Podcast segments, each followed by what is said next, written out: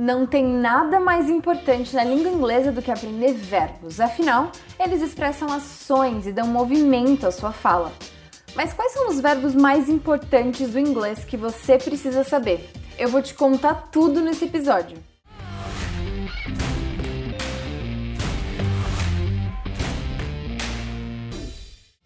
Hello and welcome to Fluency Cast, the podcast that helps you learn English and study abroad. Seja bem-vindo a mais um episódio do Fluency Cast. No episódio de hoje eu vou te ensinar os 10 verbos mais importantes do inglês que você definitivamente precisa saber para se comunicar bem. Vamos lá? O primeiro verbo que a gente vai ver hoje dessa lista é to know. O primeiro exemplo que eu posso dar para vocês é quando a gente quer dizer que a gente sabe de alguma coisa, a gente tem conhecimento de algo. Então, por exemplo, I know, igual a Mônica de Friends, quando ela quer falar que ela sabe de alguma coisa.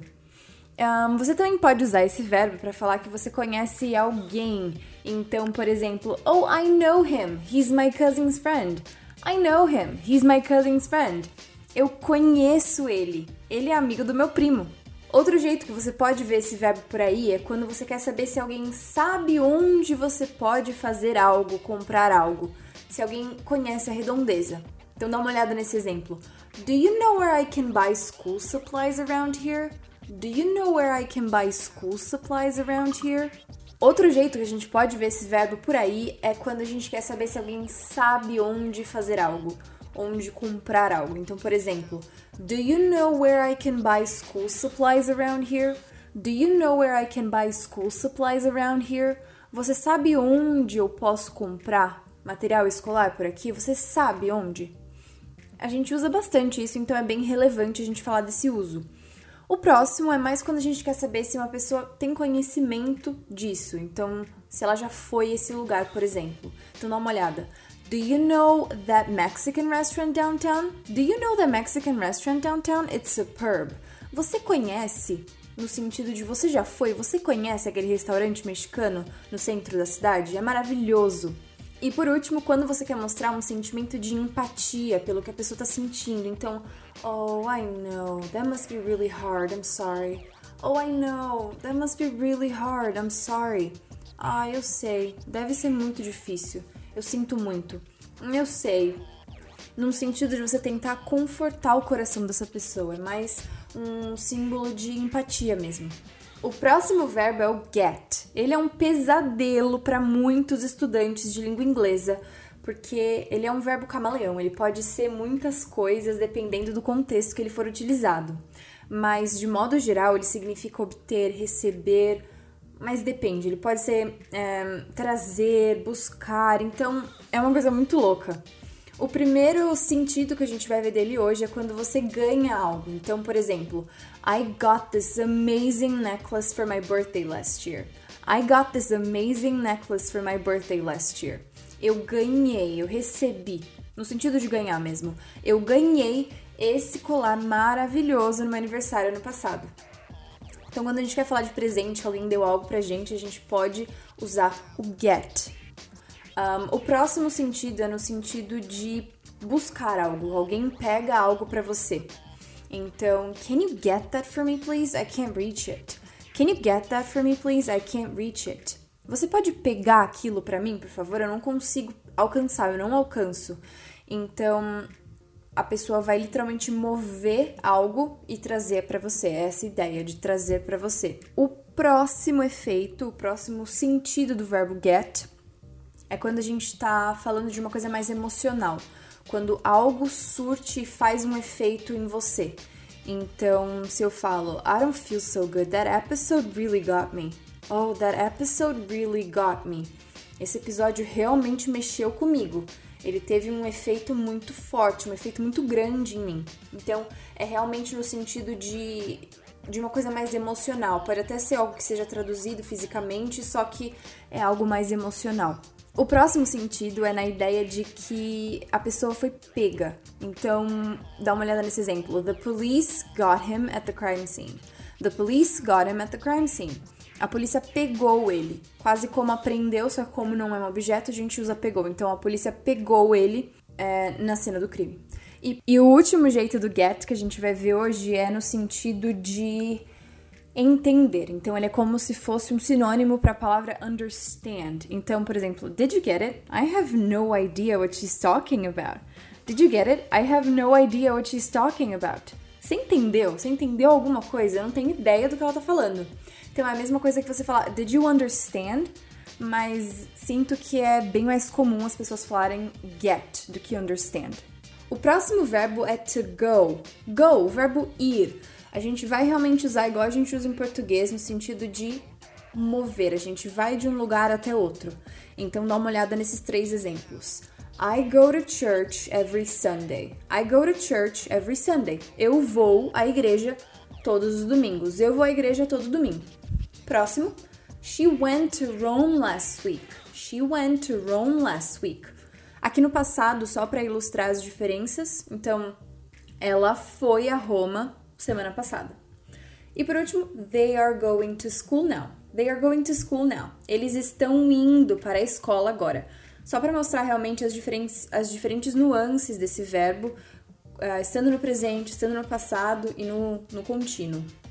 O próximo verbo dessa lista é o take, to take, que também é um pouco tricky, igual get, um pouco menos, só que o take também pode ser usado em situações diversas, dependendo de quem está acompanhando ele, de qual contexto ele tá ele significa literalmente mover algo para outro lugar. Mas de novo, depende. Então, esse primeiro significado de mover algo. Can you take this to Joanna for me, please? I'm a little bit busy right now. Can you take this to Joanna for me, please? I'm a little bit busy right now. Você pode levar isso para Joana? Por favor, eu tô um pouco ocupada agora. Você pode levar isso? Então você pega daqui e leva para essa pessoa esse sentido de mover, pegar algo daqui e levar para outro lugar. É, o próximo é quando tem um sentido de roubar. Alguém pega algo sem pedir de você, com uma intenção um pouco negativa, obviamente. Então, por exemplo, I can't believe he took that ring from you. I can't believe he took that ring from you. Eu não acredito que ele pegou aquele anel de você pegou o anel de você. Pegou sem pedir, roubou. Essa é a ideia. E a próxima que a gente vai ver hoje do take é quando a gente está se referindo à duração, ao tempo que levou para fazer algo. Então, it only took me a couple of minutes to get here. It's okay. It only took me a couple of minutes to get here. It's okay. Só levou, só demorou dois minutos para chegar aqui. Só levou, só demorou, com a ideia de duração e de tempo. O próximo verbo da lista é to say. Say, que significa dizer. Então a gente vai usar nos sentidos de realmente falar algo, contar algo, dizer algo. Então, por exemplo, I'm sorry, what did you say? I'm sorry, what did you say? Desculpa, o que você disse, o que você falou? Nesse sentido mesmo, quando alguém abre a boca e faz sons, produz sons e fala algo. O próximo, muito usado para alunos de de línguas, que é How do you say comida in English? How do you say comida in English? Usado quando a gente quer saber como se diz, como se fala tal em inglês ou em qualquer outra língua. E por último, tem um sentido de contar, igual eu falei no começo, de dizer algo. Então, por exemplo, Did Lucas say why he wasn't coming? Did Lucas say why he wasn't coming? O Lucas disse porque ele não vinha? O Lucas disse, o Lucas te falou porque ele não vinha? Inclusive, nesse último sentido de contar e falar a alguém, a gente pode até substituir pelo, pelo verbo tell. Só que o tell, ele pede que tenha um pronome depois. Então, com o say, eu falaria Did Lucas say why he wasn't coming? Did Lucas say why he wasn't coming? Quando eu uso tell, did Lucas tell you why he wasn't coming? Did Lucas tell you why he wasn't coming? A gente só adiciona esse you ou qualquer outro pronome, tell her, tell you. Então é bem versátil e vale a pena ressaltar isso porque essa, essa diferença é bem importante. O próximo verbo é o verbo think. Particularmente eu uso muito esse verbo em todos os sentidos dele e eu acho que é muito interessante e importante a gente falar dele. É, ele significa pensar, achar, basicamente ter uma opinião sobre algo. Então, o primeiro exemplo vai ser: I'm not sure, but I think I've seen you here before. I'm not sure, but I think I've seen you here before. Eu não tenho certeza, mas eu acho que eu já te vi aqui antes. Eu acho. Então é aquele aspecto de achismo que a gente fala. Eu acho, eu penso, não no sentido mais fisiológico de pensar, mas de eu acho mesmo.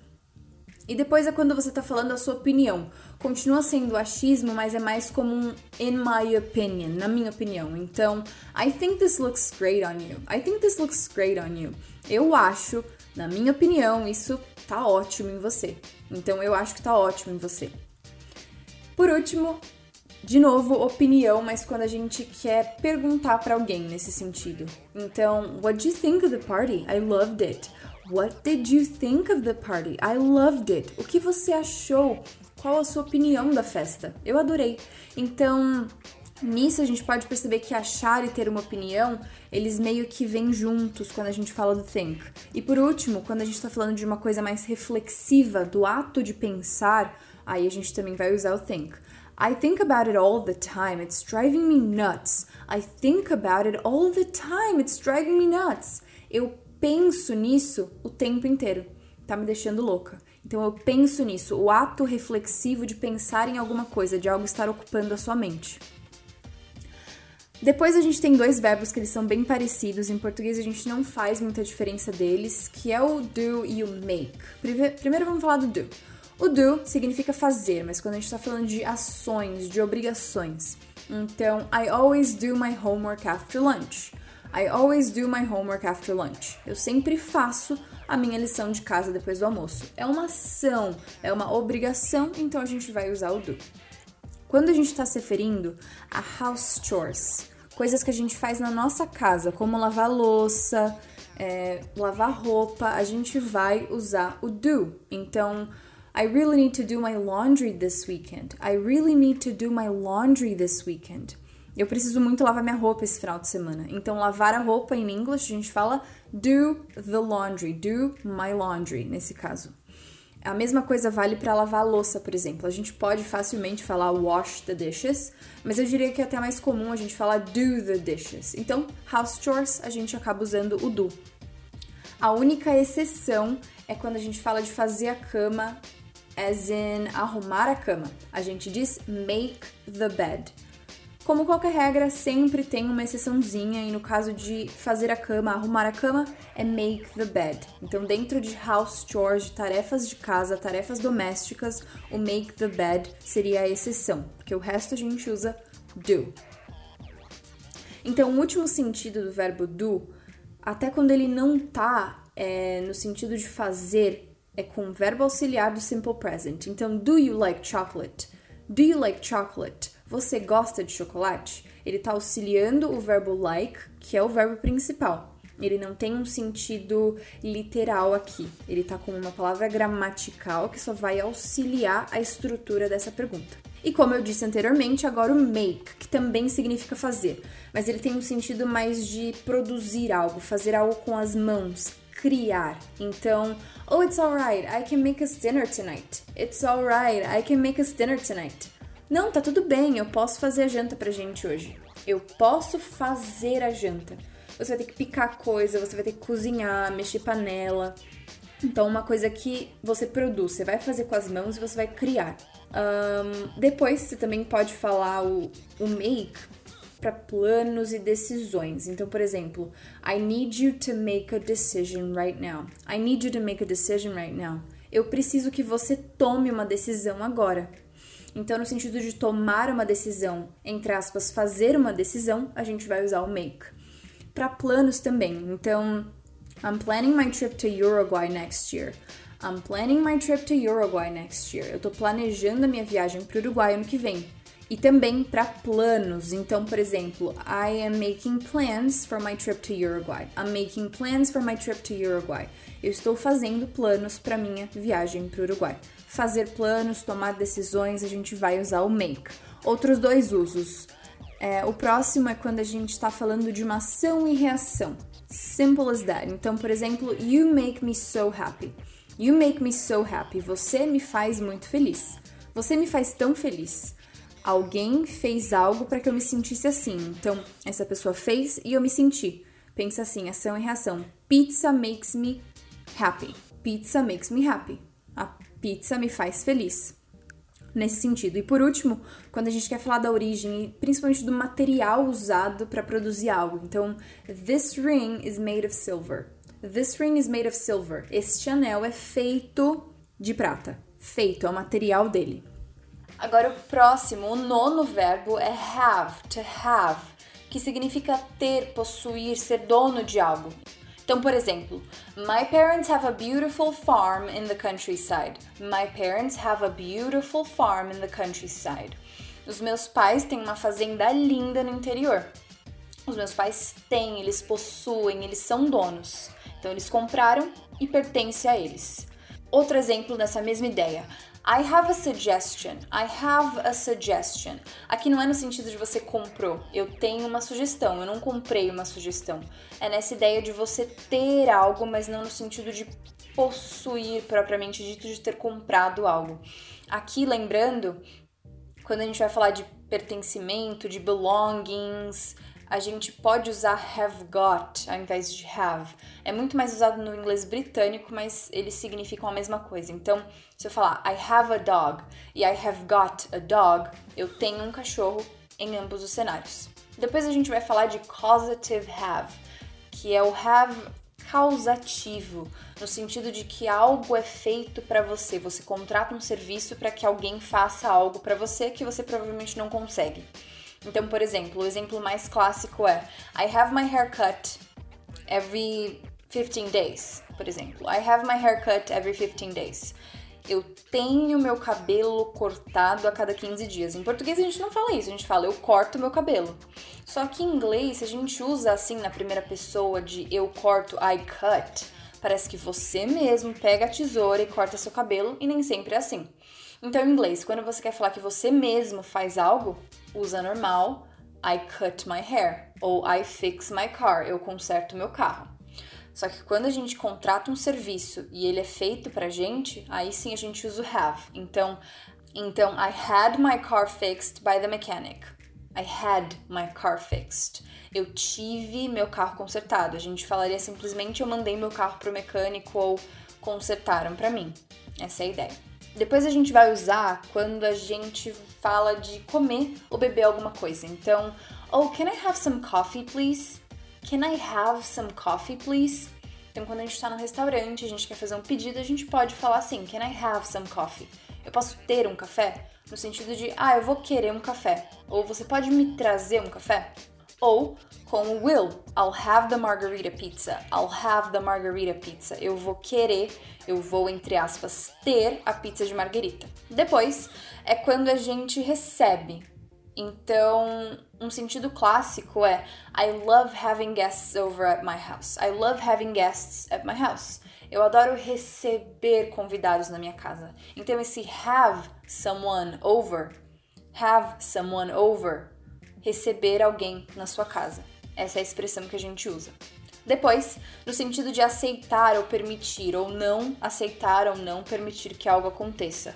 Então, my mom simply won't have your kids ruining her garden. My mom simply won't have your kids ruining her garden. A minha mãe simplesmente não vai aceitar, não vai permitir que as suas crianças, que os seus filhos estraguem o jardim dela. Então, won't have Aqui nesse sentido não vai aceitar, não vai permitir. E depois é quando você vai receber algo de volta. Quando imagina que você emprestou algo para alguém, você fala: "Ah, eu preciso de volta até amanhã, tá? I need to have it back by tomorrow, okay? I need to have it back by tomorrow, okay? Eu preciso, eu preciso disso de volta até amanhã, tá? Eu preciso disso de volta. I need to have it back, ter de volta. E por último, assim como o verbo do, ele pode ser um verbo auxiliar, nesse caso do present perfect. Ele está auxiliando o verbo principal com uma palavra gramatical, não vai ter um sentido sozinho. Então ele não vai significar ter ou possuir, ele só está auxiliando esse verbo principal para formar a estrutura dessa pergunta. Então, have you been to England before? Have you been to England before? Você já esteve na Inglaterra antes? Só auxiliando. E por último, o décimo verbo da lista é o be, o verb to be. Também pode ser um pesadelinho, né? Mas a gente usa ele bastante em contextos variados e eu separei os principais aqui para vocês. Primeiro é quando a gente fala de idade. Então, em português, a gente fala que a gente tem alguma idade. Em inglês, pensa que você é alguma idade. Por isso que a gente vai usar o verb to be. Então, por exemplo, I am 21 years old. I am 21 years old. Eu tenho 21 anos de idade. Lembrando que para falar idade a gente precisa colocar years old ou tirar tudo. Então, I am 21 ou I am 21 years old. Não pode deixar só o years. Depois é quando a gente fala de nacionalidades. Então, he is Irish. He is Irish. Ele é irlandês. E para profissões, I am a teacher. They are teachers. Eles são professores. I am a teacher. Eu sou professora. Depois a gente também pode falar de localizações. Então, my house is on Elm Street. My house is on Elm Street. A minha casa é, a minha casa fica na rua Elm. Então, no sentido de localização, a gente geralmente vai usar esse verbo to be no sentido de fica, que a gente usa aqui em português. Aonde fica a padaria mesmo? Where is the bakery again? Where is the bakery? Onde fica? Onde é a padaria? A localização. Depois a gente pode pensar em falar de tempo naquela pergunta famosa: que horas são? What time is it? What time is it? Que horas são? O próximo contexto que você geralmente vai ver o verbo to be é quando a gente está falando de personalidade, quando a gente está caracterizando alguém ou alguma coisa. Então, uh, vamos dar uma olhada nesse exemplo. She is always nice to me. She's always nice to me. Ela é sempre legal comigo. Ela é sempre legal comigo. É uma característica dela, é um perfil dela e faz parte da personalidade dela. A gente vai usar verb to be. E por último, com hífen, quando a gente quer falar de algo que vai acontecer in the near future, num futuro próximo. Então, se eu falo para vocês, she is a bride to be. She is a bride to be. Literalmente significa ela é uma noiva para ser. Com essa ideia de que provavelmente ela tá noivando e vai casar. Bride to be. Ela vai se tornar uma noiva, uma esposa no futuro próximo. Espero que você tenha aprendido bastante, consiga usar esses 10 verbos cada vez mais quando for falar inglês. Ah, e não acaba por aqui, eu tenho um bônus para você. Vamos continuar a aprender sobre verbos e eu vou te contar mais 5 indispensáveis para você falar bem inglês lá no Questions, a nossa comunidade online de perguntas e respostas sobre inglês e intercâmbio. Para participar do Questions, basta acessar questions.fluencypass.com e se inscrever gratuitamente. Eu deixei o link aqui na descrição desse episódio também. Well, por hoje é só. Have a nice one e vejo você no próximo episódio. Bye!